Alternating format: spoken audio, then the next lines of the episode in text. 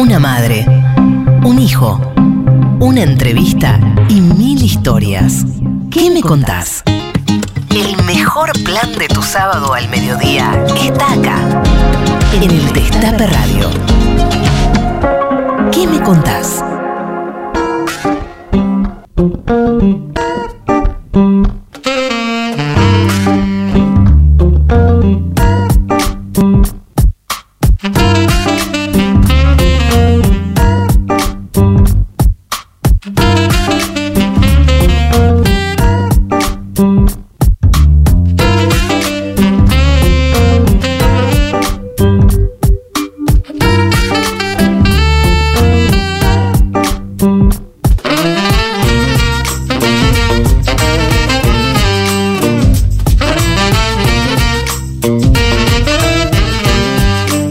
Días a todos, buenos días a todas, a todos. Esto es ¿Qué me contás? Aquí estamos nuevamente un sábado de 12 a 1 y media. Mi nombre es Charlie Pisoni y este programa se hace con la mejor, la número uno, la que cumple años en breve, cumple 92 años y este programa también cumple años. Estamos de festejo porque ¿Qué me contás? Cumple 3 años de vida.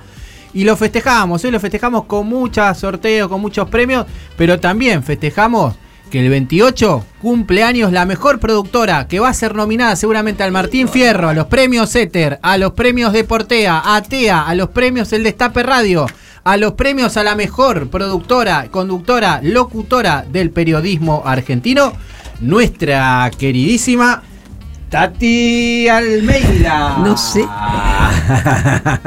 Hola, hola, ¿qué tal? Me van a perdonar, pero tengo un despelote con los, con los micrófonos y todo. Bueno, ahora sí, gracias. Efectivamente. Y bueno, uno cumpleaños, ¿qué vas a hacer? ¿Viste? Lo principal es saberlos cumplir y festejarlo. Toda la vida yo festejo y agradezco poder cumplir años, sobre todo, la verdad, la verdad, que gracias a Dios Todavía hablo de corrido, ¿vio? bueno, bueno, estamos de muchos festejos, así que se quedan con nosotros. Y aparte, porque hoy festejamos con humor y con alegría, nos va a acompañar en el día de la fecha una entrevista durante toda una horita a Pedro Saborido. Pavada. Así que nos va a acompañar el queridísimo Saborido. Y ustedes que están allá nos dicen, nos mandan mensajes por estos tres años de programa, por el cumple de Tati que se viene. Nosotros les regalamos cosas, les regalamos cervezas, un pague de seis cervezas de Identidad Cervezas. En arroba Identidad Cervezas lo buscan. Riquísima la cerveza de Gaby. También regalamos entradas para el teatro, para ver la obra Encuentros con el Viento. Una obra que tiene a Víctor Laplace como invitado especial, a Leo Sujatovich como músico invitado y eh, es una obra de Ale Bustos. Así que eh, una obra que se da en, en Humboldt 1857.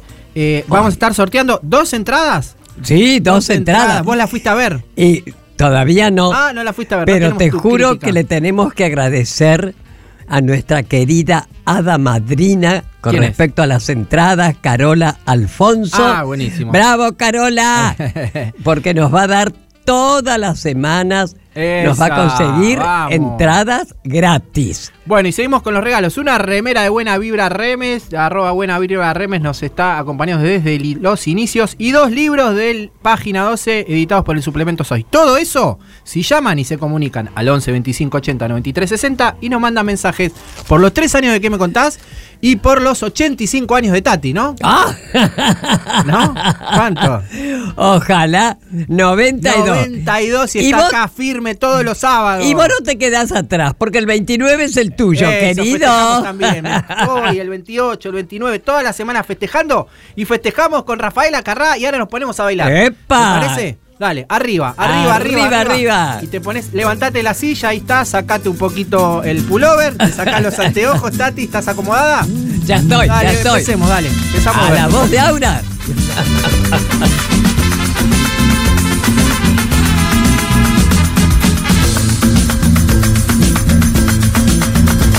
Desde esta noche cambiará mi vida. Desde esta noche, desde esta noche. No quiero ser día más la abandonada. No quiero serlo, no quiero serlo. Cuántas lágrimas he derramado. Cuántos besos he desperdiciado. Él decía que era culpa mía. Que anulaba yo su libertad.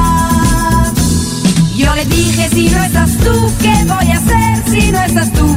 Y he sabido que es peligroso decir siempre la verdad. Sí,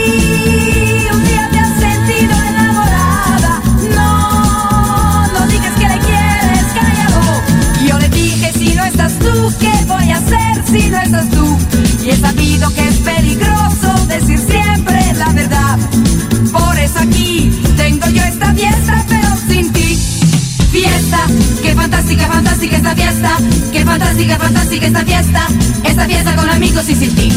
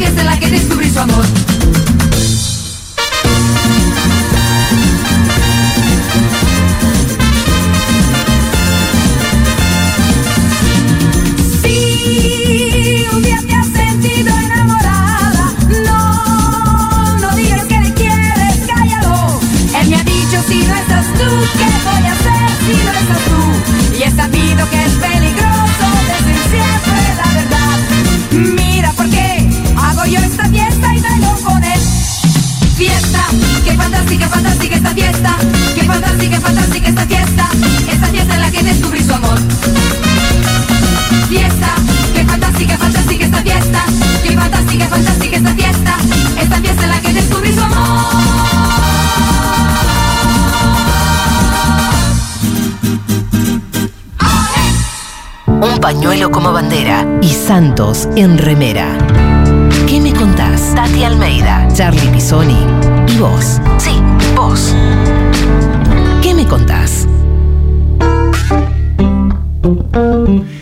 Contás? Tres años eh, cumplimos hoy, estamos de festejo, regalamos un montón de cosas, re, cervezas, remeras, libros, o entradas para la obra de teatro, todo, 11 25 80 93 60, nos mandás un mensaje por los tres años o a las redes, en arroba que me contás, en el Destape Radio, y un mensaje para nuestra cumpleañera Tati Almeida también. Escúchame, ¿te acordás, Charlie? ¿Quién fue el primero?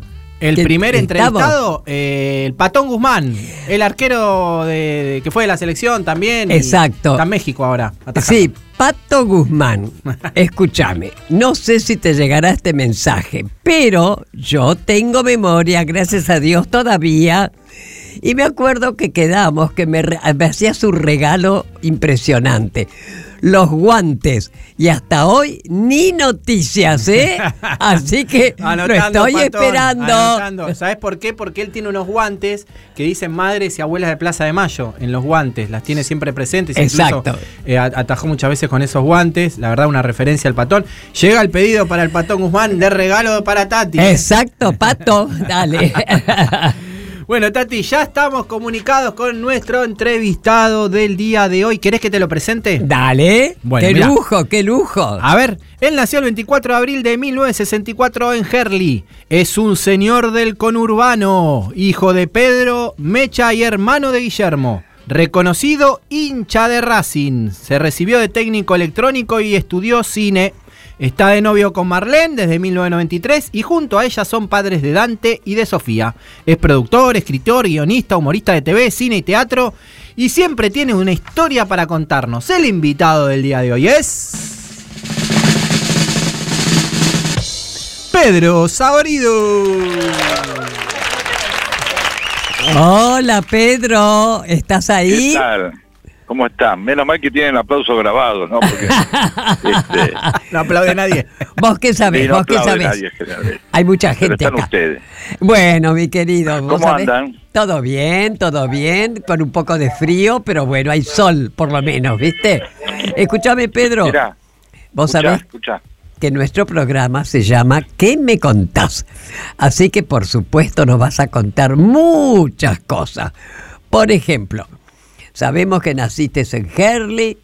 Bueno, aunque real ya vamos a hablar un poquito más sobre el conurbano, ¿no es cierto? Pero ahora nos gustaría que nos cuentes cómo fue tu infancia, tu adolescencia, junto a tus padres, Mecha y Pedro, y a Guillermo, tu hermano.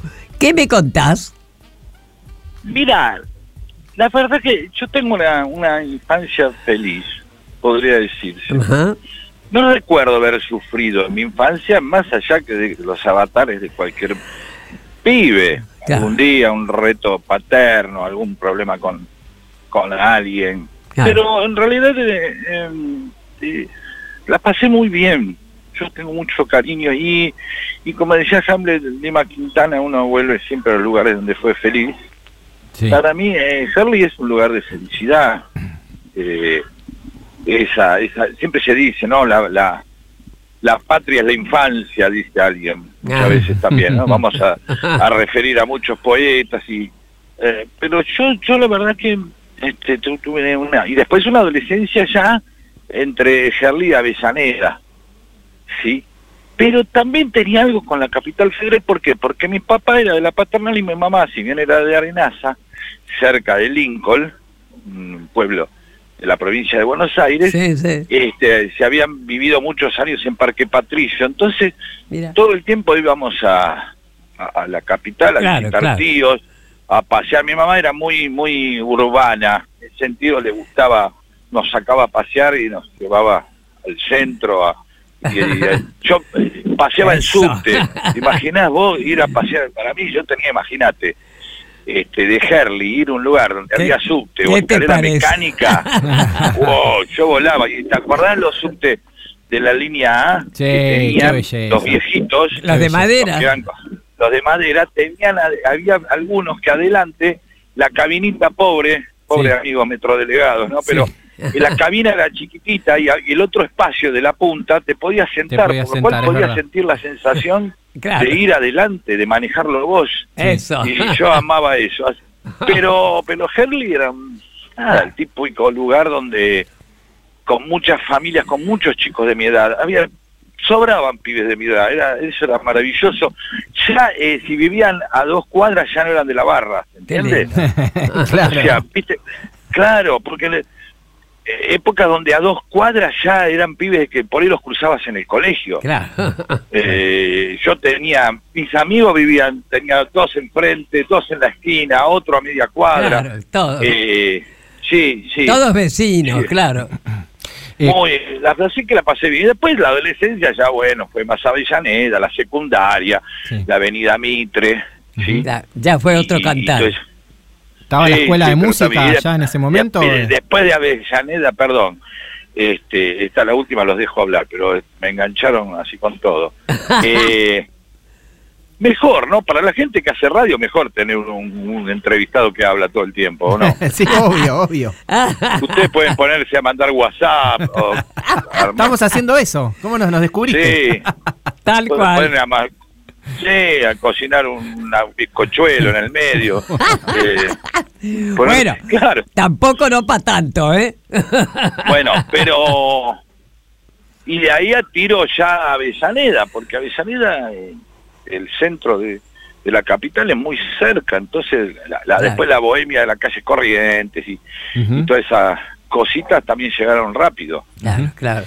Eh, Pedro, y contanos de tus hijos, de Dante y Sofía. ¿Cómo, ¿Cómo es tu relación con ellos? ¿Qué hacen? Queremos saber un poco de ellos también. Ya, eh, Dante es músico, eh, muy a pesar a veces de los papás, Ma- Marlene, mi compañera es directora de, de arte de, de- de cine y de televisión, y con papás artistas a veces querés que tus hijos, viste, no se arriesguen tanto y querés una carrera un poco más segura, Eso. como si hubiera algo seguro, ¿no? Pero bueno, la segu- esa, esa seguridad de que uno son fantasías, Claro. obviamente. Eh, entonces yo tuve el, el síndrome un poco de Ringo Starr. ¿Por? ¿Cuál es? ¿Sabes cómo es? El- No, ¿cuál es? te, voy a- te lo voy a contar. Hay una banda que se llama Los Who, The Who. Sí. Esa banda, el baterista, que murió muy jovencito, Kerry Moon, eh, era el padrino del hijo de Ringo. Eran. O sea, eran dos bateristas de bandas famosas que eran compadres. Ah, Sí. ¿Va? ¿Me seguís? Sí, sí. Bien. Entonces, un día el hijo de Ringo sí. le, di- le dice al papá, papá, ¿me compras una batería? Porque quiero ser baterista. Mira. Y Ringo le dijo, ni en pedo, vos tenés que estudiar. Ah, Pero si vos sos baterista, yo tuve suerte, qué sé yo, pero te vas a cagar de hambre. ay, ay, ay. Claro, vos tenés que estudiar, dejate de joder, ¿viste? Los mandatos paternos, ¿viste? Que quieren asegurarse que el pibe Claro. esté bien, qué sé yo. Vos tenés que estudiar. Entonces el pibe que tenía 10 años, Zack Starkey, Ah, lo fue a ver, al- lo llamó al, al padrino, que era también baterista. ah. Y le dice, este padrino, este, mi papá no me quiere comprar una batería. Yo te regalo la mía, le dijo. Ah. ¿Y? Eh, una batería de profesional, dos bombos, imagínate, Charlie. Sí, sí. Eh, Qué, y le empezó a enseñar batería al padrino. qué bárbaro. Y hoy, el bate- eh, un gran baterista, es baterista de Oasis, y hoy que los Who siguen, ya grandes, Townsend y, Qué y bárbaro, qué bárbaro. Roger Daltrey tienen setenta y pico y siguen tocando, el baterista que reemplazó a su padrino Mirá. es su, su ahijado. Mirá. Stark. El hijo de Ringo es el baterista. ¿Qué quiere decir? Con esto, que muchas veces los papás que tenemos una profesión, y a veces pasa eso, yo tengo a muchos amigos médicos y tengo amigos médicos que sus hijos se hicieron médicos y no les gustó Claro, la claro. idea. Querían mi Y hijo el otros que doctor. no. Ah. Que- Y otros que al revés decían, no, medicina, no, te vas a volver loco, estudia otra cosa. Digamos, eh, en base a las experiencias, uno, uno muchas veces lo que ocurre eh, con, con los hijos es que, obviamente, que vamos a estar hablando de lo que significa el mundo Claro. y lo que significa todos, hijos, nietos, Desde ya. papás, mamás, abuelas, madres, Mm. todas sueltos en un lugar donde eh, vivimos a veces una fantasía de que podemos asegurarnos las cosas. Totalmente, totalmente. Eh, y bueno, y vivimos sabiendo que el universo es un poquito más grande que nosotros. no, poquito, no mucho. Desde ya, desde ya. Poquito. Desde ya. Escuchame una cosa, justamente hablando Sí. de facultad. En la facultad, vos conociste a Omar Quiroga, otro gran guionista, ¿no? Los dos militaban en el partido intransigente. A ver, ¿qué recuerdo, Claro. ¿qué recuerdo tenés de esa época? Mira, nosotros éramos un poco unas especies de eh, filoperonistas en medio de un peronismo que en ese momento no estaba del todo este, afilado con determinadas cosas. Más o menos qué año. 80 y, en, eh, 81, 82. Ajá, ajá. Mirá, mirá lo que tenemos para recordarte ese momento. A ver si la sabes esta. A ver, escuchá. A ver.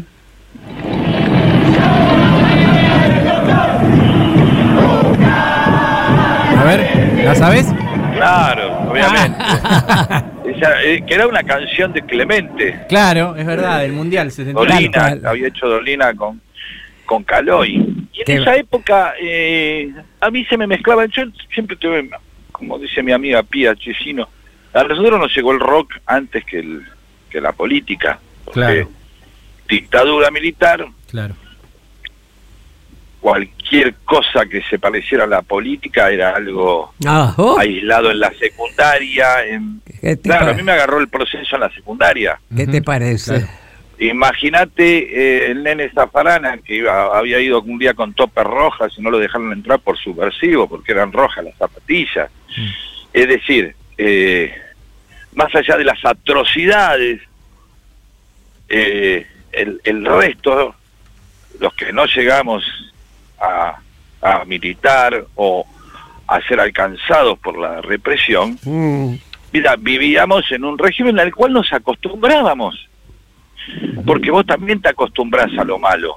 ese- ¿sí? Entonces, yo siempre recuerdo que como ahora viste, vos te tanteás los bolsillos para ver si te llevas el celular cuando salís de tu casa. Eso, En ese momento no eran los documentos, totalmente. ¿no? Sí, O sea, ¿qué, me pedía mi mamá antes de salir? Pañuelos, llaves, documentos. sí. Mm. Pañuelo, todavía se usaba pañuelo de tela, ¿te acordás? Ah, los sí. dobladitos. Ah, Hoy es el celular, no En vez del documento. Hoy en vez de los documentos, hoy te llevas la mano a ver si tenés el celular, los documentos que te importa. claro. De vez en cuando es algo que tengas que hacer un trámite o ir. Pero en ese momento, todo el tiempo era... La... Pues había una manera de requisar este, gente, que era la siguiente. Qué horror. No, nos pasaba con el... Andábamos mucho de noche caminando la- por Avellaneda, pero no teníamos un mango, entonces íbamos de acá para allá. Y una de las maneras era la siguiente. El, el rastrillaje por cantidad. ¿Qué quiere decir? Toda comisaría tenía que llevar, creo que era así, una cantidad de detenidos por noche para, con la averiguación de antecedentes. Como buscar, buscar, buscar, como, como quien busca cosas en, Claro. en un pastizal. Pero ¿viste? eso, perdón, Pedro, pero eso era Sí. porque necesitaban decir tenemos un número, estamos cumpliendo con lo que nos ordenan. Pare- claro. Ah, Sí, obedi- sí, a obediencia ver, de juntamos, vida, juntamos. obediencia de vida, sale. Ah, Claro, y entonces, ¿qué hacían? Agarraban en Avellaneda, agarraban un colectivo de línea, ¿sí? ah, Suponete, el 295. Entonces subían cuatro milicos al 295 y le decían al chofer, bueno, ahora vamos a empezar a levantar gente. qué horror. Entonces, claro, iban andando y vos lo parabas.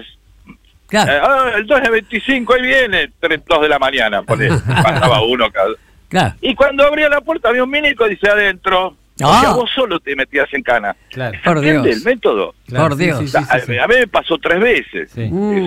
Sí, qué horror. La cantidad de veces que haber y, pasado, ¿no? Claro, entonces, eh, en esa época en la que, eh, viste que yo también en la secundaria era, te medían la, el pelo, el corte de pelo a ver si llegaba, con una regla a ver Sí. si llegaba, tenía más de tantos centímetros y llegaba al cuello. Ujú. te medían la botamanga, las chicas no podían ir con las medias de tal manera. Son unas cosas que hoy, eh, Ah, cuando yo le cuento a los chicos, y hay que contarlo, mm, claro que para sí. que sepa, Eh, para que no naturalicen la democracia, porque si no parece como normal, Totalmente, totalmente. y no es normal. No, no. ¿Qué va a ser? Es un logro, es una construcción, Mm. es una conquista. Eh, Hay que tener memoria, Pedro. Hay que tener memoria, eso, Dios mío. Pero también, y, y- y- y- y la memoria no es simplemente la tragedia, sino el vivir oprimido más allá. todo el entorno, todo, el- claro, todo el entorno. Ah, no lo voy a comparar nunca, ¿de acuerdo? Jamás voy a comparar. Pero es, chicos, miren que nos puede pasar esto un día, ¿eh? Claro. Entonces, estemos atentos, estemos atentos a eh, la antipolítica. Sabemos que a veces la política hace mil cagadas, pero por supuesto que no vamos a decir que no. Pero detrás de la antipolítica puede venir la anti- lo antidemocrático también, ¿eh? Totalmente. Sí, sí, sí. Está Hay que tener cuidado ahí. Y política es la vida, además, querido, por favor.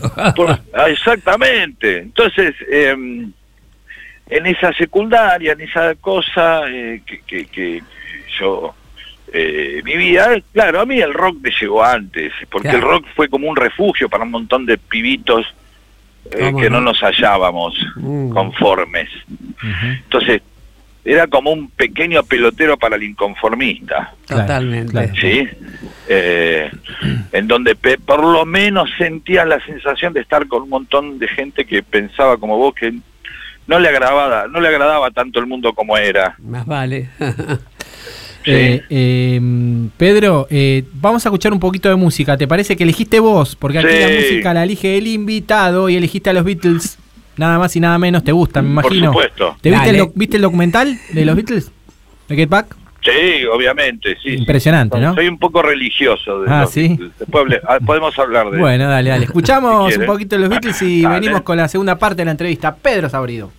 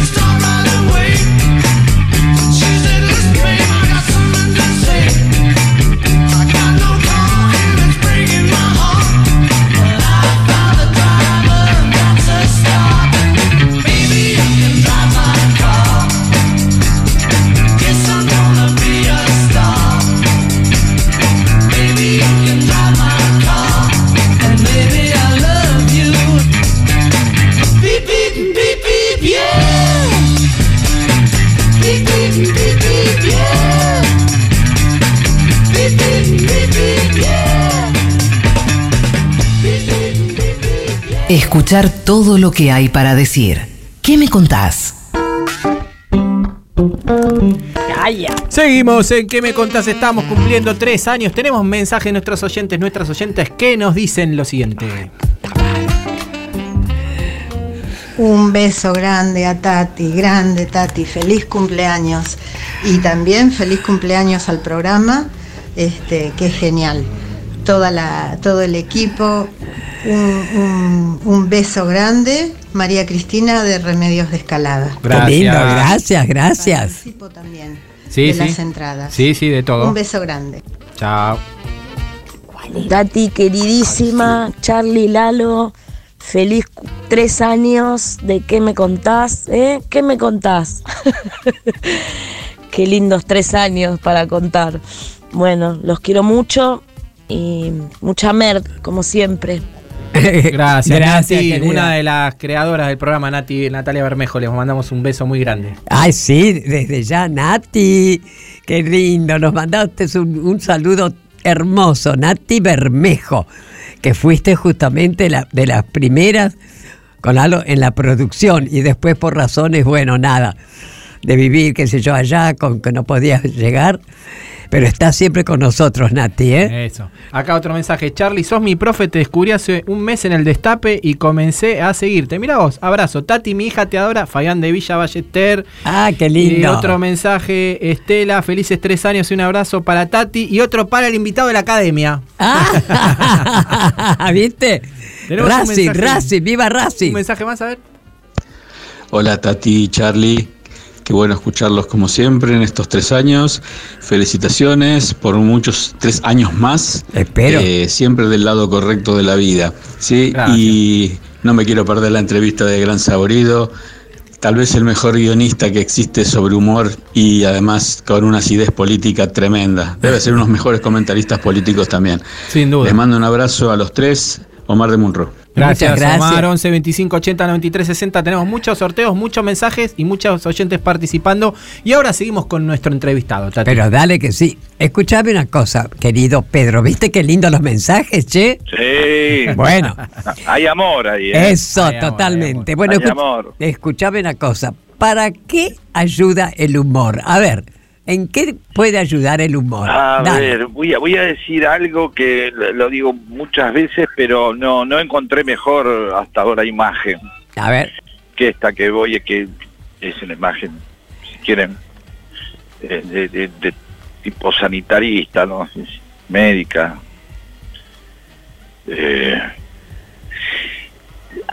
en realidad a mí me, me gusta pensar el humor como, como algo que ayuda sabiendo que no resuelve. Es decir, me, me inquieta muchas veces eh, la sobrevaloración del humor.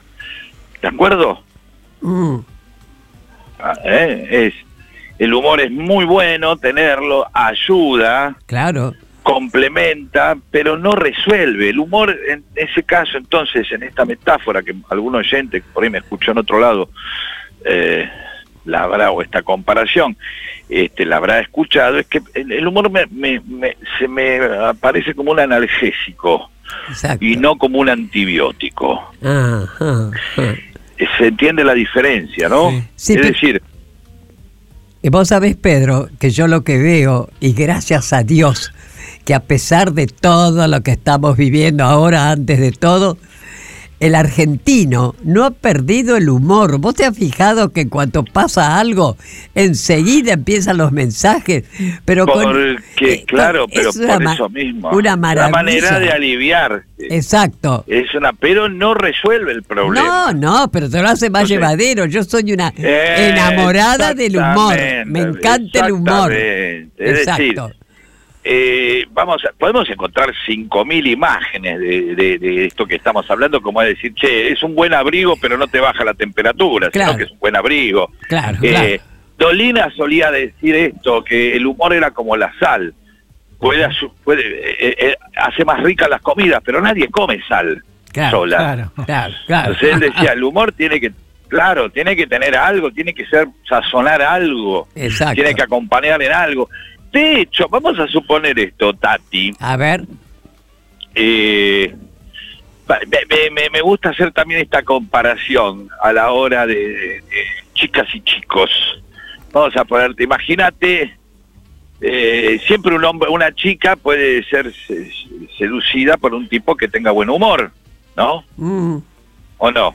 Sí, puede. Eh, es algo valorado, por, puede ser valorado por una mujer, ¿no? Dice, ay, qué buen humor que tiene tu muchacho, ¿no? Claro. Qué simpático, qué nada. Ahí está, qué simpático. Ahora, suponete que hay un momento donde el tipo hace un chiste, hace dos, hace tres. A- acordate vos cuando estabas ahí, salías a- a- de Levante. eh, y de pronto eh, hacía un chiste, hacía dos y vos decías, qué simpático, ¿no?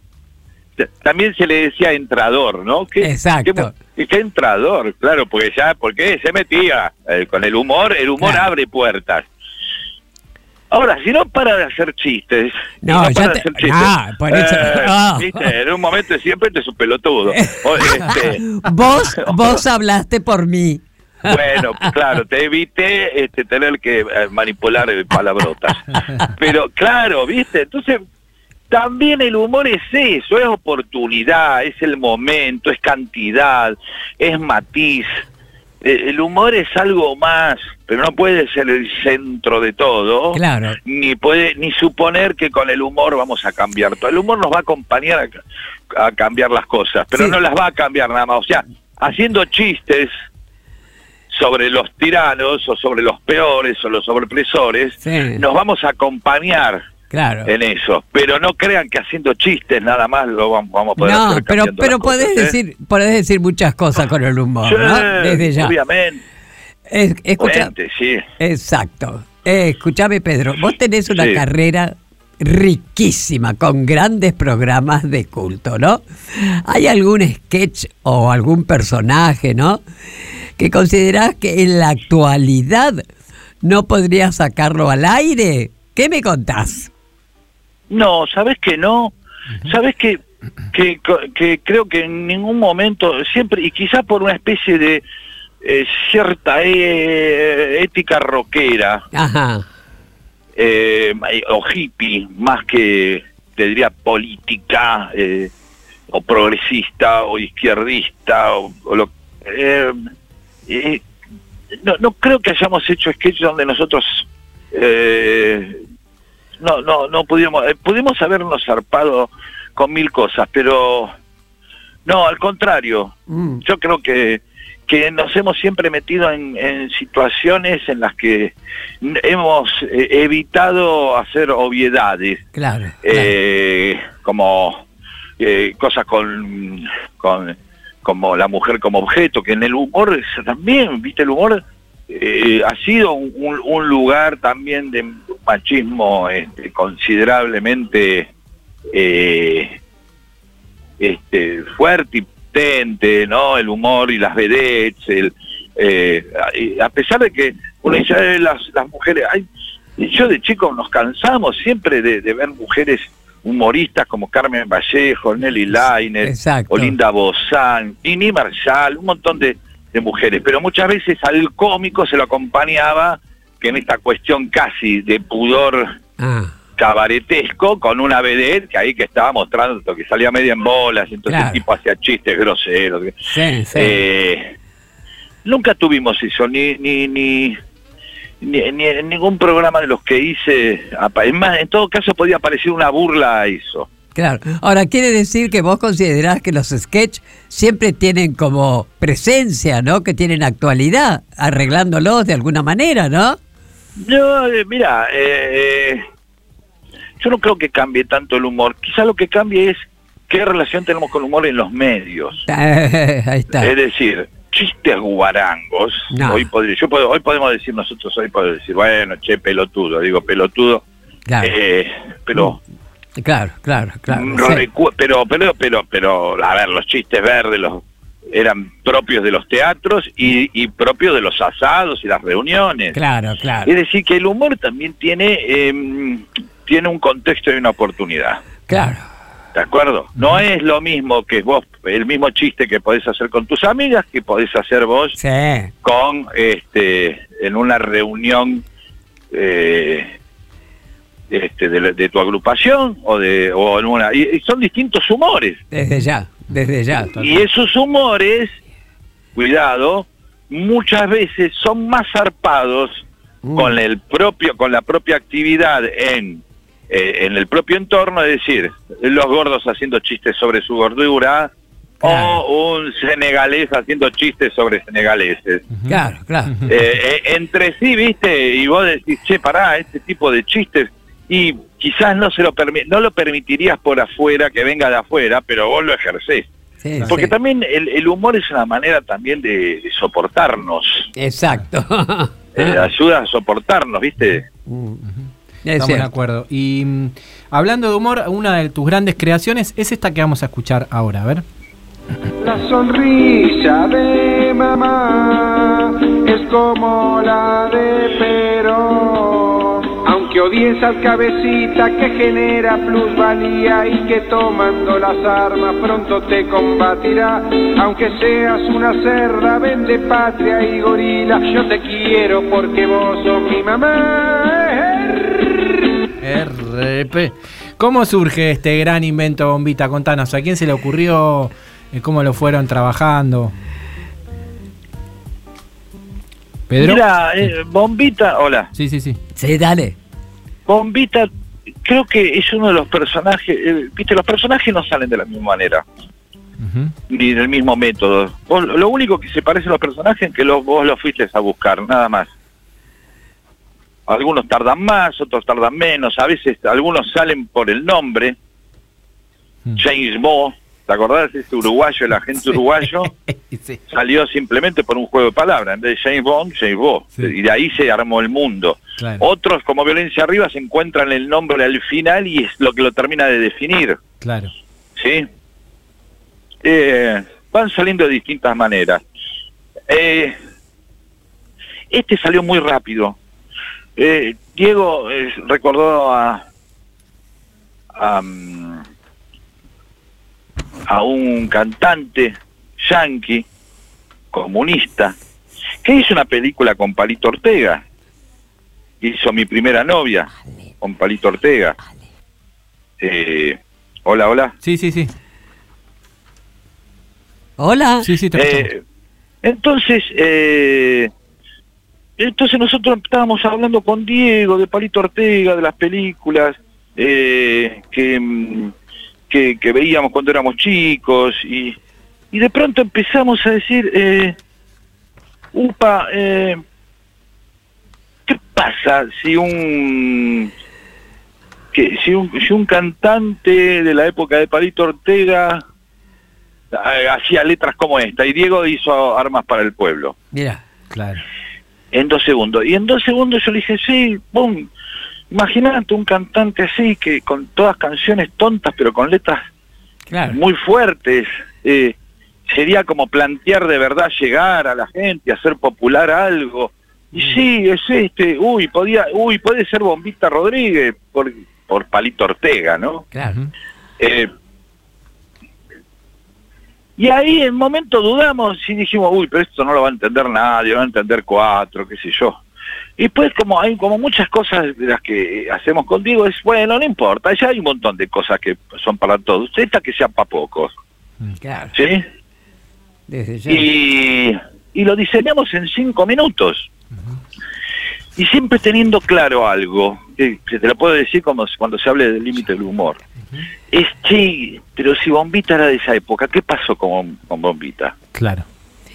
Porque era como, entonces, Bombita se mueve siempre en un momento de la casi previa a la llegada de Perón, Mm, que es un momento también de nuestra de nuestra infancia Claro, con Diego. claro. De, de, de- de hecho, es como un cantante que podía estar en el programa de Pipo Mancera, el sábado circulares de Mancera. Sí. Y de hecho, llegamos a mezclar a, a Mancera presentando a Bombita Rodríguez. eso. ¿sí? Eh, y teníamos claro algo. Che, Bombita estaba en Cuba, andaba dando vueltas por ahí. Sí. Ya está. ya- Escuchame una cosa, Pedro. Hola. Me- ¿Se ¿Y corta? ¿Se corta? Se cortó, se me Sí, cortó a mí. Se cortó. Escucha, digo, dale. Ya está, ya está. Ah, bueno. Entonces, eh, ahí apareció eso, apareció como un entorno. Es decir, Bombita era un momento previo a la llegada de Perón. Tenía que ver mucho con nuestra infancia. Blanco y negro, eh, eh, la televisión, eh, los ídolos populares como Palito Ortega, los hits que duraban dos meses, Ah, la industria discográfica explotando, vendía simples, se vendían millones de discos. Y ahí entonces se abrió como un mundo que era la oportunidad de hacer humor con el peronismo, claro.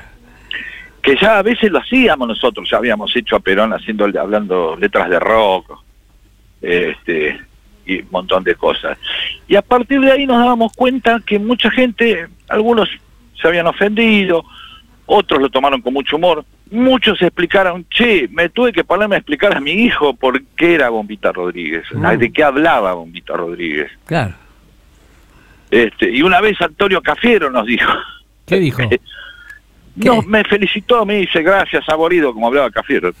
Ah, Porque gracias a ustedes los chicos se ponen a hablar un poco de peronismo, por lo menos se ponen a ver de qué se trata. Qué grande. Ningún Sí. boludo el viejo, Y ¿no? no, y no, Qué no. bueno. La verdad Eh, que es cierto. y entonces, con todas las macanas, con idas y vueltas, con todo lo... lo era una manera de acercarse a, a un momento desde otro lugar. claro. Sin solemnidad, eh, con respeto. Nunca vas a ver en, en bombita algo. Eso. ¿Qué es algo? Porque bueno, dice, che, ¿cuál es el límite del humor? Te preguntan siempre. Mm. ¿Y el límite que te pongas vos o el límite que te pone otro? Sí, sí. O sea, ¿viste cuántas veces eh, alguien eh, está en una barra de amigos y está haciendo chistes con alguien y ya en un momento dice, bueno, ya está, Sí, basta. cortala, cortala, Cor- claro. Ah, viste, viste, claro, por eso. Claro. ¿Por qué? Porque el, el- humor, el límite del humor es que le empiece a, a- a hacer daño a alguien. Totalmente. Es Entonces verdad. ahí el humor se vuelve psicópata. Mm. Los Claro. chicos dicen, ay, estamos haciendo humor, nos estamos riendo de él. Sí, pero él le está pasando Sí, mal. está Y claro. Entonces, no se trata de que, viste, como cuando se hacían las cámaras ocultas, Ah, entonces disfrutábamos de cómo un tipo la estaba pasando mal. Es un ejercicio psicópata ese. totalmente, Claro. totalmente. Escúchame, Pedro. ¿Quién es o qué fue para vos Perón? Para mí fue una figura de, la- de mi infancia. Para mí Perón era alguien que no podía volver, eh, que casi que casi no se nombraba en televisión. Eh, había un sketch muy en La Tuerca, un programa llamaba La Tuerca, había un muy Sí. buen sketch, excelente, Era bárbaro. que hacían Pepe Díaz Lastras y Tincho Zavala. Sí. Pepe Díaz Lastra era un tipo que estaba en la aduana y siempre recibía a Tincho Zavala que venía de viaje Exacto. y traía algo, ¿no? ¿Y de dónde viene? Y siempre el tipo tenía, le- ya le molestaba decir viene de España. Decía, no, no. ¿De dónde? De Frank. Ay, ¿Qué trae? Y entonces el tipo traía un, había con un astronauta, había un astronauta, o una heladera, lo que se te ocurra. Siempre había una, un armatoste. Y el tipo todo el tiempo se trataba de esquivar lo que traía ahí. Hasta que Pepe Díaz Lastra le, le levantaba la escafandra o abría la puerta y se daba cuenta que lo que traía era, era Perón. Pero nunca se lo nombraba. Eso. Era maravilloso el sketch. Sí. Entonces, ¡pua! Cerraba la puerta, no, esto no puede pasar, decía. Todo era un sketch cómico. Sí, sí. Y Tincho Zavala miraba a cámara y hacía el remate que siempre se repetía, de que era, en la Argentina somos 25 millones, uno más, ¿qué le hace? ¿No? Y hacía... Y entonces, claro, para nosotros Perón era ese mito, esa cosa que no podía volver, eso, hasta que un día volvió, ¿no? Exacto. y, y, y volvió y ¿sabes qué? ¿Sabes cuál era la medida del amor? A ¿Cuál? ver. Yo recuerdo estar en la plaza con los chicos el día que volvió Perón, eh, por segunda vez, cuando ya venía... eh, y eh, que había un tipo en la puerta, en, en la, en la plaza, enfrente de la plaza, con un winco, un tocadiscos, Sí. le puso una larga y lo puso afuera y no y ponía todo el tiempo la marcha peronista. Y el tipo sonreía y fumaba y tomaba mate y estaba feliz. Eh, esa felicidad de que volvía alguien que le había dado felicidad. Claro, claro. Después se discutirán cinco mil cosas sobre Perón, pero el amor vino de que de un lugar que es el milagro de que para mucha gente lo milagroso de estar mejor, ¿no? De estar bien. Así es. Y eso era. Y Después habrá cosas que pueden hablar desde la política, desde la ideología, de análisis de- de- del tipo que fueran, ¿sí? Pero hay algo básico del peronismo, que el peronismo era simplemente que la vida era mejor. Claro. La gente no se hacía peronista porque leía eh, este, el manual de conducción política o, eh, o, o la doctrina. Era, era feliz, Se hacía peronista porque su vida era mejor, porque sus hijos iban al colegio, porque podían llevarlos de vacaciones, porque podían, porque la vida era mejor. O sea, no hay algo, y eso también es comunicación política, y eso también es doctrina. O Claro. sea, cuando el peronismo no le hace mejor la vida a la gente, y ahí empiezan los problemas. Mm. Eh, Pedro, en tus tres últimos libros eh, son historias sobre el fútbol, la política y el conurbano. ¿Qué representan para vos esos tres temas?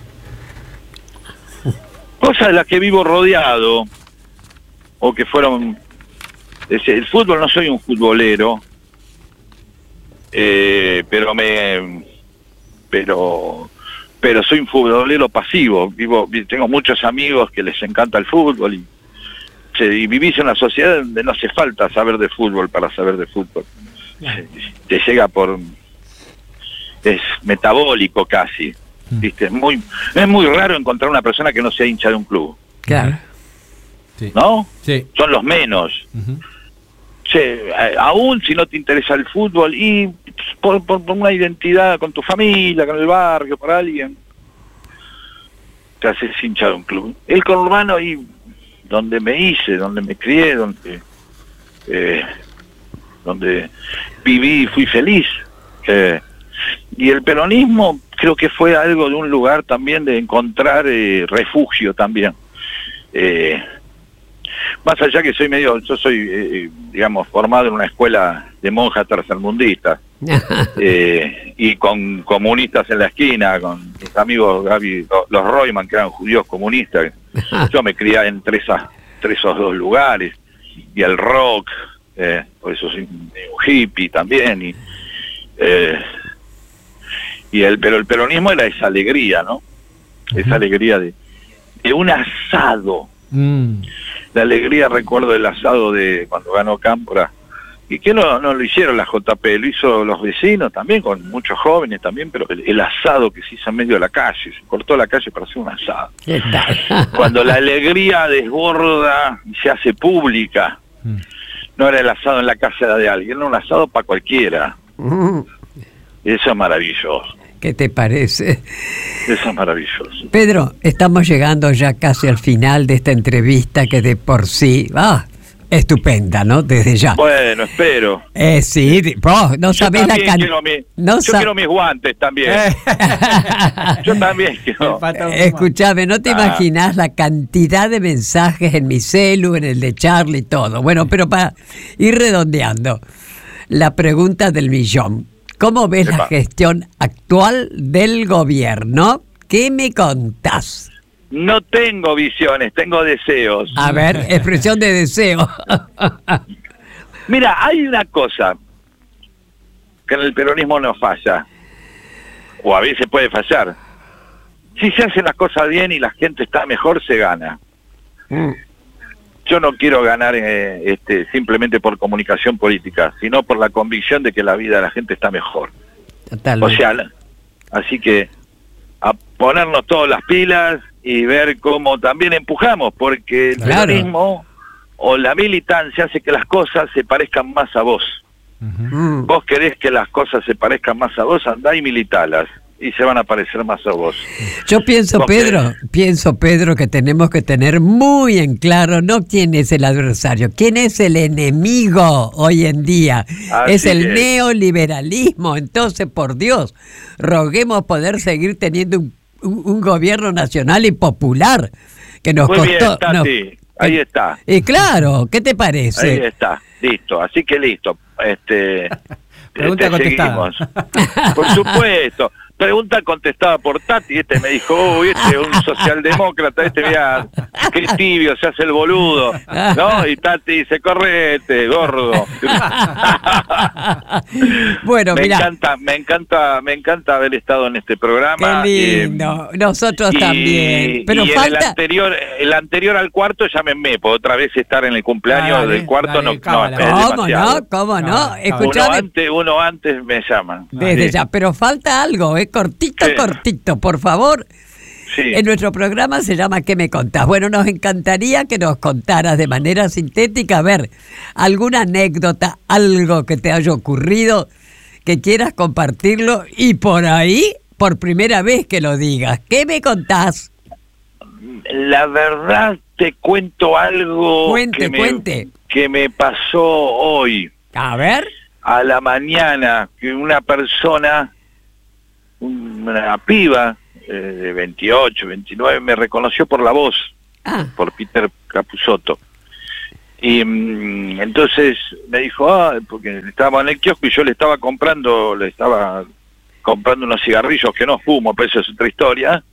Y ella me reconoció, me dice, vos sos Pedro, que yo, me dice, mira, ah, te reconocí porque tu voz me acompañó toda la, la adolescencia. Dije, qué "Uy, bueno, lindo. Dice, me dice, no, y ahí, ahí apareció algo lindo, me contó, que no es algo lindo, sino que es un poco lo que hablamos hoy con el humor. Que ella tuvo que cuidar a su mamá y que disfrutaba mucho viendo el programa con su mamá que estaba muy enfermita. Sí. Entonces digo, mira, si sirven para estas cosas, eh, bienvenido que sigas haciendo, viviendo de hacer boludeces y decir estupideces, Qué que es lo lindo. que hago. Y eso me pasó hoy a la mañana, te juro. Qué Eh, maravilla, qué lindo, qué linda anécdota. Y, bi- y bien fresquita. chiquitita, pero tiene que ver con el humor, Tiene ¿viste? que No, no lo- todo el tiempo lo estuve pensando mientras te contestaba Mira. eh, lo que me había pasado. Así te lo contesté. Che, se va a enojar Navarro y el Tano. Eso, que no se Este, enojen. se- Que no se enoje el Tano, que se- nos vamos a pasar de horario. todo. No, bueno, querido, muchísimas gracias. Hasta cualquier momento. Realmente ha sido un placer, Un ¿eh? placer. Chao, Tati, el placer. Chao, Charlie. Chau, chau. Un abrazo grande y nos vamos, terminamos esta entrevista porque el programa sigue con un tema elegido por Peter Saborido, Rutas Dale. Argentinas. de A Almendra. ver.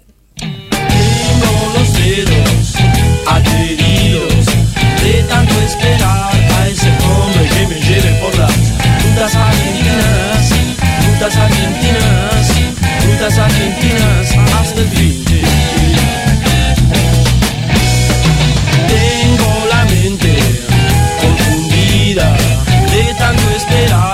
Ese hombre que me lleve por las rutas argentinas, rutas argentinas, rutas argentinas hasta el fin. Chicas y muchachos nos esperan allá. Llevamos buenas cosas, llevamos buenas cosas. Chicas y muchachos nos esperan allá.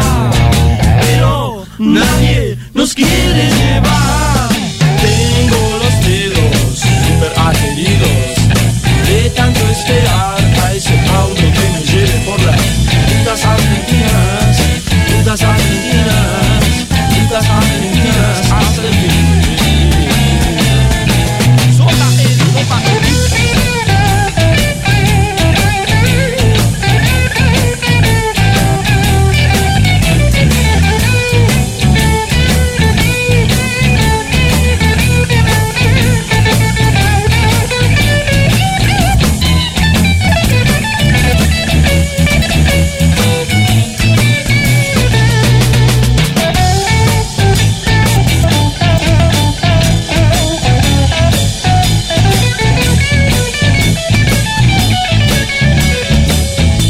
Estás escuchando a Tati Almeida y Charlie Pisoni. ¿Qué me contás? En el Destape Radio.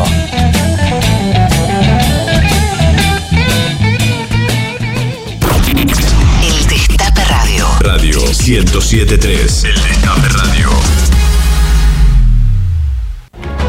En Pilar estamos más conectados porque sabemos que con herramientas y oportunidades vos podés alcanzar lo que te propongas. Pilar presente con futuro. ¿Sabías que cada donación de sangre puede salvar cuatro vidas? En los hospitales de la ciudad y en las campañas de donación se brindan turnos para donar de forma sencilla, rápida y segura. Conoce más en buenosaires.gov.ar barra donasangre. Buenos Aires Ciudad. Millones de ladrillos se transforman en viviendas. Toneladas de hormigón se transforman en mejores rutas. Miles de cañerías se transforman en agua potable. Cientos de máquinas se transforman en obras que mejoran nuestros ríos. Renace la provincia con obras que transforman. Gobierno de la provincia de Buenos Aires. Daddy Brieva presenta Super Daddy, el mago del tiempo, en el renovado Teatro Regina. Historias inolvidables de su infancia hasta nuestros días. Un espejo de su propia vida a plena carcajada. Funciones todos los viernes y sábados a las 19.45. Teatro Regina. Entradas en venta por PlateaNet o en boleterías del teatro. Una provincia con aromas y sabores propios. Una industria vitivinícola con identidad consolidada. Vinos pampeanos. Conocelos, disfrutalos y recomendalos. Producir en La Pampa. Ministerio de la Producción. La Pampa. Gobierno en acción. ¿Sabías que cada donación de sangre puede salvar cuatro vidas? En los hospitales de la ciudad y en las campañas de donación se brindan turnos para donar de forma sencilla, rápida y segura. Conoce más en buenosaires.gov.ar barra donasangre. Buenos Aires Ciudad. El Destape Radio. El Destape Radio. Estamos para ayudar a entender nuestra Argentina. Información las 24 horas. Con voces que saben lo que dicen. Tati Almeida, Charlie Pisoni y la voz de los que tienen algo para decir. ¿Qué me contás?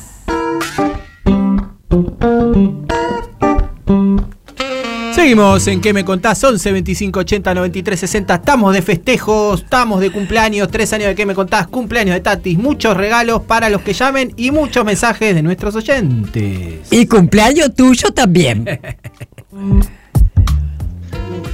Tati, Charlie, bueno, eh, mando un beso enorme, estoy lejos físicamente, pero cerca con el corazón. Eh, un orgullo realmente estar desde el minuto cero en el proyecto que me contás. En estos tres años, tres cortos, largos años, que han pasado muchísimas cosas y pasarán muchas más. Les mando un beso grande, un beso también de todo el equipo de producción, a Caro, a Belén, a Cande y a, a Anabela, que pasó también en su momento, a todos los que pasaron por el programa, tanto los entrevistados como los que trabajamos en él. Les mando un cariño inmenso, un beso grande y a festejar, ¿eh? que nos merecemos. Un beso Exacto. Muchas gracias, Lalo Recanatini, Gracias, productor querido. general desde la selva La Candona con el subcomandante Marcos allí mandándonos este mensaje. Un saludo grande para Tati, eh, de acá de Jujuy. ¡Epa! Me llamo Daniel, estoy en el camión escuchando. Un beso grande. Qué y por lindo, otros gracias. 90 y pico años más. Esa. Y miles de años para el programa. Besos Gracias. gigantes. Gracias, gracias. Muchas gracias. Muy feliz cumpleaños, ¿para qué me contás? Fue un orgullo haber sido parte de ese programa.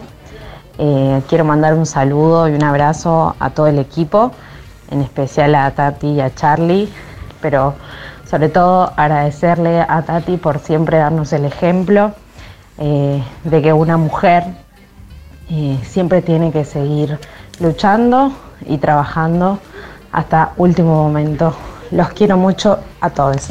Muchas gracias, Anita, muchas gracias. Gracias. Otra productora más que pasó por qué montás. Eh, arroba Eduardo Macrat, buen día Tati Charlie, qué hermosa entrevista Saborido, cómo hizo recordar esa infancia de la que veníamos a la, de los que veníamos a la ciudad de Buenos Aires a pasear. Gracias, Eduardo. Acá Sofía te dice feliz cumpleaños, mi querida Tati, que cumplas muy feliz, grande, grande. Mensajes por los 92. Hilda de Virreyes dice, el sábado fuimos con una amiga al teatro con las entradas que me regalaron, ¿en qué me contás? Una noche hermosa, vivimos mil gracias por tan lindo momento. Qué lindo, me encantó, me encantó.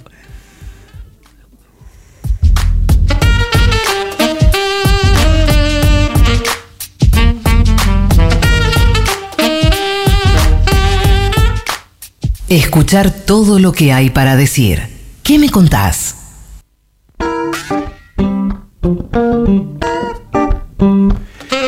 Seguimos con noticias en ¿Qué me contás? Bautismo mortal en la Fuerza Aérea. Espantoso. Tras una fiesta de iniciación murió el soldado Matías Chirino en un destacamento del ejército. El subteniente de 22 años fue encontrado inconsciente en su habitación por sus compañeros luego de que participara de rituales de iniciación de la fuerza. Son 11 los oficiales del ejército que fueron suspendidos por su participación en la fiesta de bienvenida que derivó en la muerte de Matías Chirino. Además, fueron denunciados por la propia fuerza en la justicia. Nuevamente, Tati, un caso que ya pensamos que había terminado. ¿Te la- acordás? Fiesta de iniciación, fiesta de bienvenida, donde se los hace bailar, tirándole tiros en los pies, Sí, donde se totalmente. los hace hacer ejercicio, los hace hacer torturas, son en Ya definitiva. hubo, ya hubo un soldado, acordate. Soldado Carrasco. Por Dios, este es un, un teniente, parece mentira, Dios mío. Espero que, lo sancionen y de qué manera. Basta con esa mentalidad que es un desastre, ¿eh? honestamente, ¿no? Así es. Dirigente del PRO reivindica a Videla. Laura Ibars, nueva jefe comunal de Clason, Santa Fe, compartió en sus redes sociales una imagen en donde no solo reivindica al dictador Videla, sino que además discrimina a un joven por usar gorra. Pero a vos te parece que hoy en día sigan con esa mentalidad. Te juro que son casos de, de estudio, ¿eh? de estudio, por no decir desde ya, que son repudiables, por supuesto, ¿no? Es lamentable, che, lamentable. Es el negacionismo famoso, ¿eh? Negacionismo Ojo. y que lo haga un funcionario público. Es lo Y más de todo, ¿no? totalmente, eh, mirá, mirá vos, ¿no?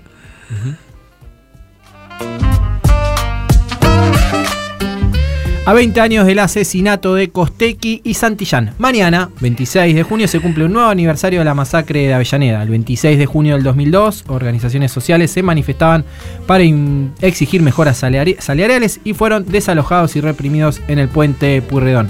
Entre ellos se encontraban Maxi Costequi de 22 años y Darío Santillán de 21.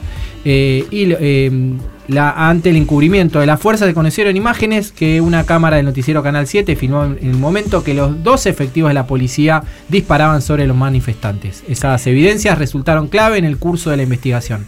Mañana se realizarán distintos actos para recordar y conmemorar la masacre de Avellaneda. Obviamente nuestro eh, reconocimiento, nuestra memoria a eh, Maxi y Darío. Eh, dos grandes luchadores. Desde ya, eh, que seguirán siempre presentes, querido, ¿eh?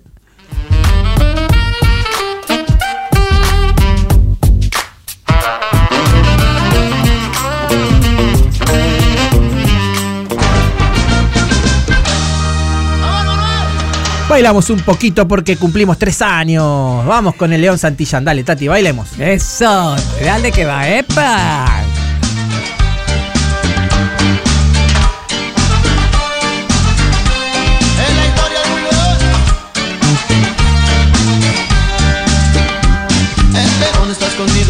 Y sabe bien lo que le va a pasar.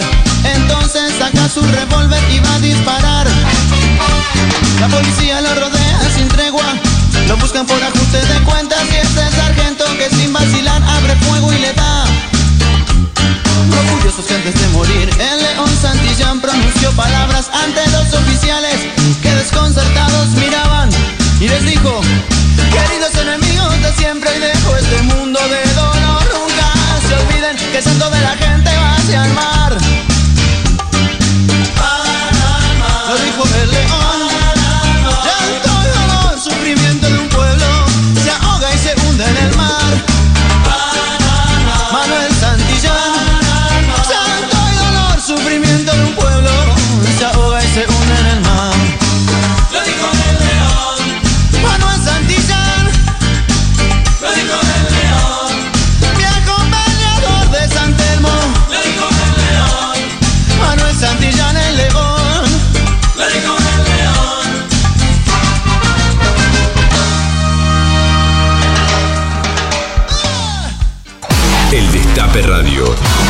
El Destape Radio.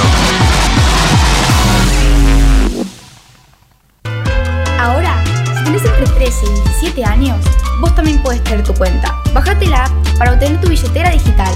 tu caja de ahorros y una tarjeta de débito. Es gratis. Cuenta DNI 1317. Banco Provincia, 200 años.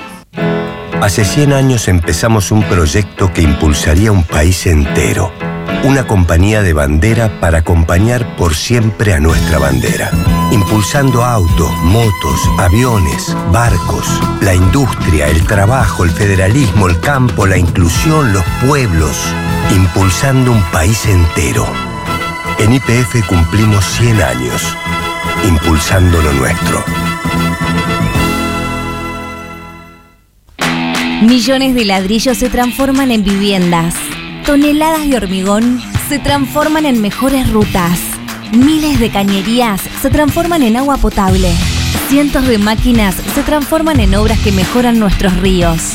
Renace la provincia con obras que transforman. Gobierno de la provincia de Buenos Aires. Ingeniería electrónica, ¿y vos? Ingeniería en informática, Ah, eso es de programación, ¿no? Programación y un montón de cosas más. Bueno, entonces estaría bueno que te programes una alarma porque ya estamos bastante tarde. Metele. Con el programa Becas Progresar, en este inicio de clases, la bandera de la educación va a izarse más alto que nunca. La educación nuestra bandera. Ministerio de Educación. Argentina Presidencia. ¿Sabías que cada donación de sangre puede salvar cuatro vidas? En los hospitales de la ciudad y en las campañas de donación se brindan turnos para donar de forma sencilla, rápida y segura. Conoce más en buenosaires.gov.ar barra donasangre. Buenos Aires Ciudad.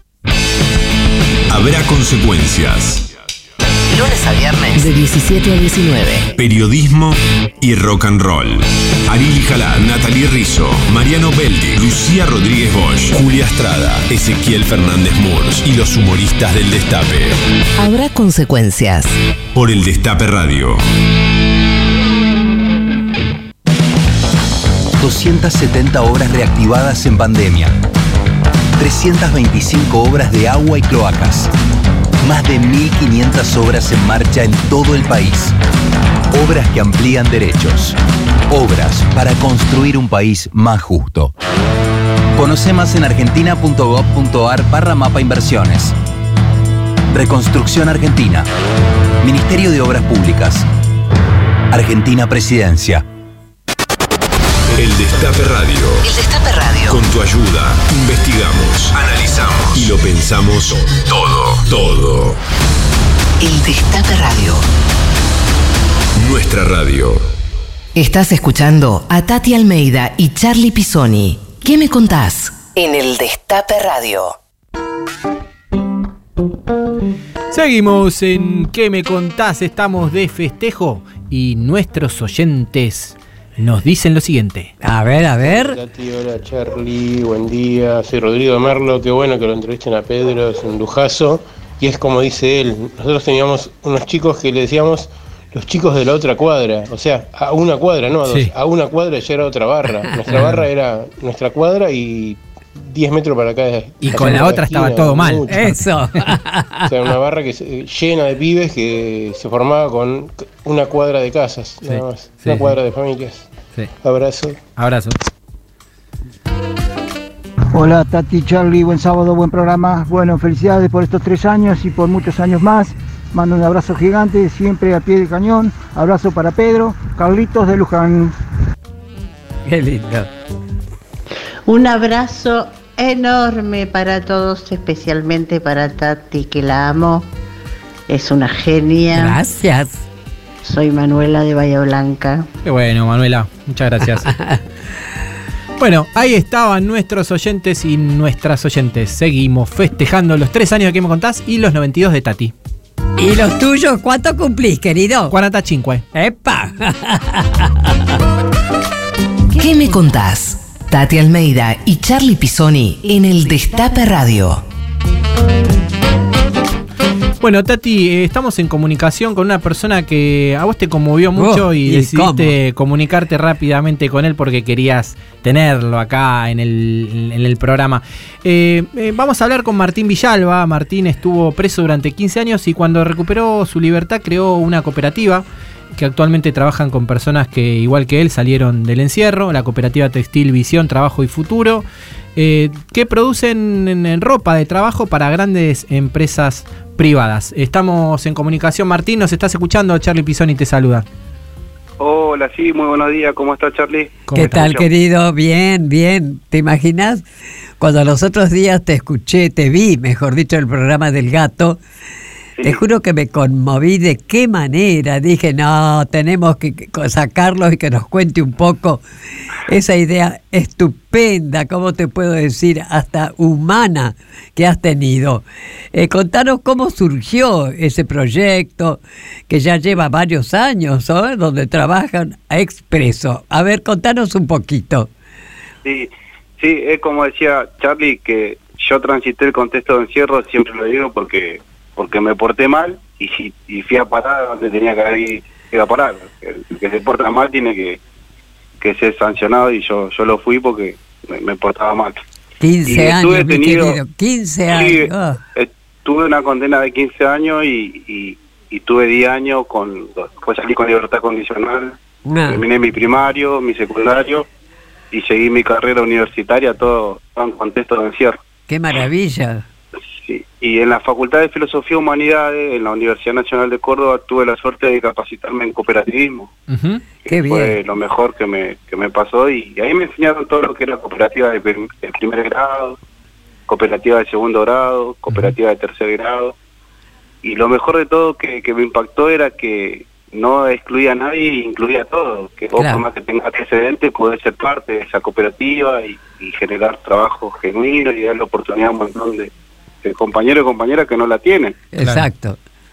¿viste? O que también son, eh, son expulsados de las empresas privadas y, y nada. Y, y yo me vine con esa idea. Formamos una cooperativa dentro de la Facultad de Filosofía y Humanidades, donde salíamos unos cuantos compañeros de la Unidad 4 de Montecristo, Córdoba, y salíamos a trabajar ahí dentro de la facultad, le hacíamos la punta a la facultad, después le hacíamos la punta a la universidad y, y nada, y la universidad se dio cuenta de que era una gran herramienta, porque había pibes que nunca estuvieron detenidos, pero los padres le pagaban Claro. los estudios, por ejemplo, General Pico, no tenía universidad La Pampa. Ah, ¿Ande lo, mandan a los chicos a Córdoba Capital y le tienen que pagar el estudio, le tienen que pagar el alquiler. Y los chicos decían, y si articulamos con ustedes y nosotros salimos a buscar clientes y en vez de que mi papá me pague los estudios, me lo pago yo.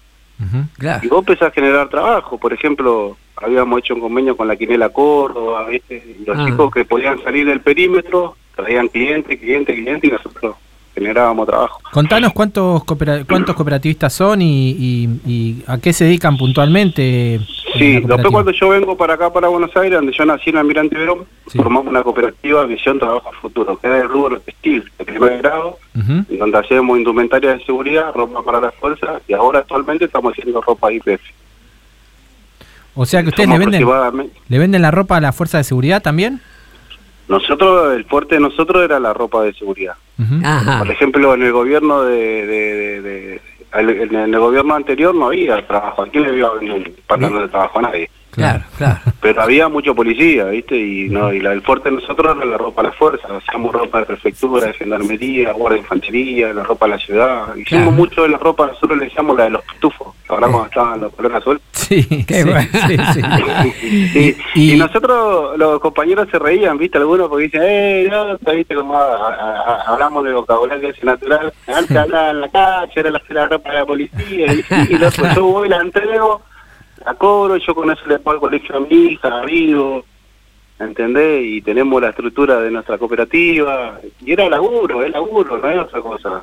Escúchame, ¿y, Nosotros- qué- y qué les dice la, la fuerza de seguridad cuando ustedes les venden a ellos? No, nosotros no, nosotros no le vendemos directamente porque no tenemos la espalda financiera como para lanzar, ya estamos desarrollando nuestra propia marca, pero Claro. era fasón, era terciarizado. Toda la ropa Claro. que se vende al frente del departamental de la Policía Federal, el Roque San Peña, Ah, el Moreno que está al frente, esa ropa no la hace el empresario, la fabricamos nosotros. Claro, Claro, ustedes, ustedes tratan directamente con la em- otras empresas. exacto. Martín, Claro. decime, ¿tenés pensado, qué sé yo, alguna otra idea de esa estupenda, digamos, o algo más para, para extender un poquito las fuentes laborales, ¿no es cierto? Sí, y reinsentar a más compañeros. A ver, Mirá lo que hicimos nosotros. Nosotros, como, como yo te cuando empecé te decía, sabíamos lo que era una cooperativa de primer grado que es la de nosotros. Pero sabemos también lo que era la cooperativa de segundo grado, que son federaciones. a donde vos asociás a todas las cooperativas como nosotros y trabajamos en conjunto. Claro. Y formamos la federación que también la presido yo, que es la Federación FUNCA, que es la Federación Unión Nacional de Cooperativas Argentina de Trabajo, que somos 66 cooperativas en la Argentina. Ahora tenemos filial en Córdoba, filial en Catamarca, filial en Santa Fe. Y lo principal de todo que está asociada a la cooperativa que formamos nosotros en contexto de cierre en Córdoba. Y eso para mí es una alegría muy grande. Cada vez que voy a Córdoba me pongo muy contento. ¿Qué te parece? Y, sí, y ahora hicimos un trabajo asociativo con todas las cooperativas recicladas, la de Avellaneda, la de Loma, que trabaja también la de Santa Fe, la de Córdoba con el Silo Bolsa. Claro. Y todo eso empieza con una promoción ambiental, una recolección diferenciada y termina todo en un ecopunto, ¿no? De ahí nosotros recuperamos todo ese plástico, pasa por una abrumadora, una extrusora, una filmera y se transforma en bolsa de consorcio, bolsa de camiseta, bolsa de arranque para la carnicería y se hace un trabajo asociativo donde se vende en Santa Fe, se vende en Córdoba. Actualmente le estamos vendiendo la, las bolsas de la basura de la municipalidad de Mirante Dom. Bien. Está creciendo. Tenemos la suerte también de tener un municipio acá como el de Orón que siempre nos acompañan todos a las políticas públicas. Claro. Así que nada, contento, Está laburando creciendo. y generando un montón de laburo. Buenísimo. Eh, Martín, te agradecemos mucho. eh, acá te ac- acompañamos. Lo que quieran difundir y, y demás de la Buenísimo. cooperativa, cuenten con nosotros. Eh, desde ya. Eh, obviamente sabemos el- lo que significa esto para muchos de ustedes. Que uno cuando va a laburar le piden el certificado de reincidencia, salta que estuvo preso, no te toman. O sea que ustedes se organizan eh, y, y salgan adelante como están saliendo, nos parece muy importante. es, es la primera vez, ¿no es cierto? Eso no existía, no existe. Ustedes No, han también sido... te quería contar, te quería contar que eh, nosotros teníamos un presidente en el INAES, el INAES es el que regula todo el cooperativismo Sí. de la República Argentina y el mutualismo, que era Mario Cafiero, que falleció. Sí, Cafiero, Mario. Con Cafiero. él, con, con él llevamos una propuesta a la provincia para, para, para que se acabe esto del delito y, y el programa se llamó Más Trabajo, Menos Reincidencia, ¿no? Ajá.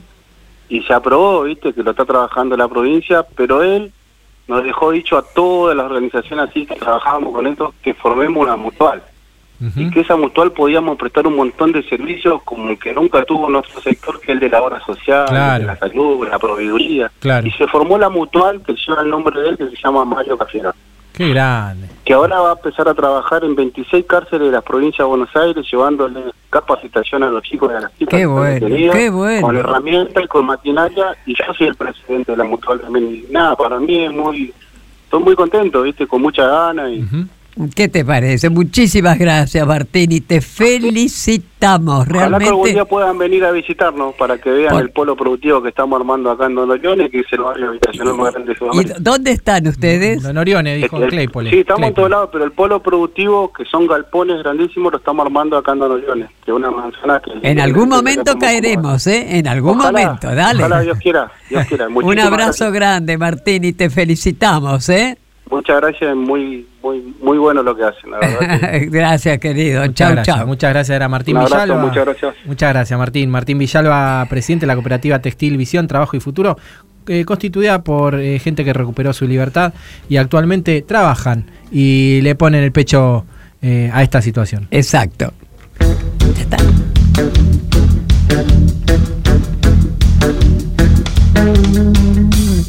Una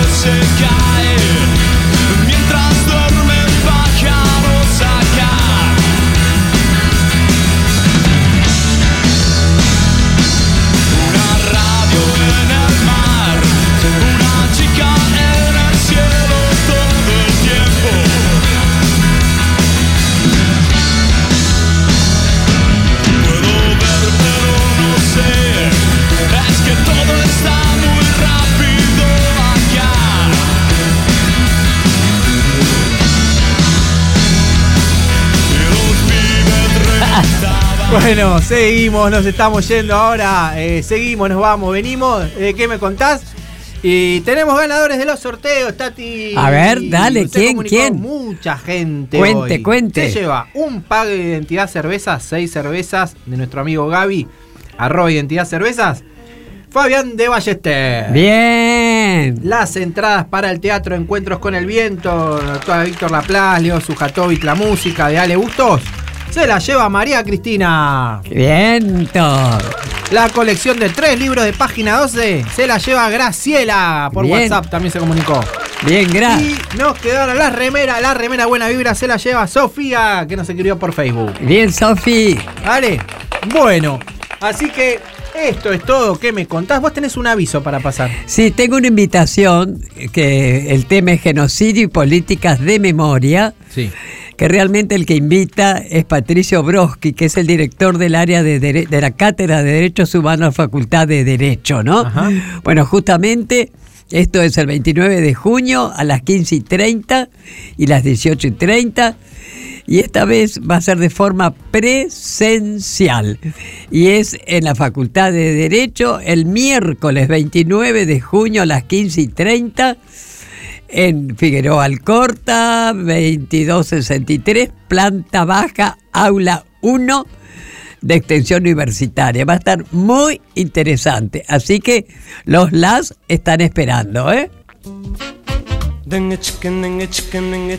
Nos estamos yendo en la operación técnica desde el oeste donde está la JITE, Flor Fresa, en redes Rocío Alterley, en la coordinación de producción periodística Belén Nazar, en la producción Caro Ávila y Candy Cuti, en la producción general desde la selva La Candona con el subcomandante Marcos, el comandante Chelo, Lalo Recanatini, mi nombre es Charlie Pisoni, a mi lado la cumpleañera en breve 92 años, Tati Almeida, que ahora se queda en reunión cumbre. Exactamente. Doble programa metió Tati hoy. Pero Se yo queda quiero- con Carlitos Ulanowski hoy, Tal ahora. cual. Quiero agregar algo. Recién, muy lindo, trajeron un bizcochuelo con una vela que lo tomamos por los tres años que llevamos y por mis 92 Esa. años. Gracias, Vamos, chicos. Vamos, se aceptamos regalos. El sábado que viene se aceptan regalos para Tati. Eh, no, no.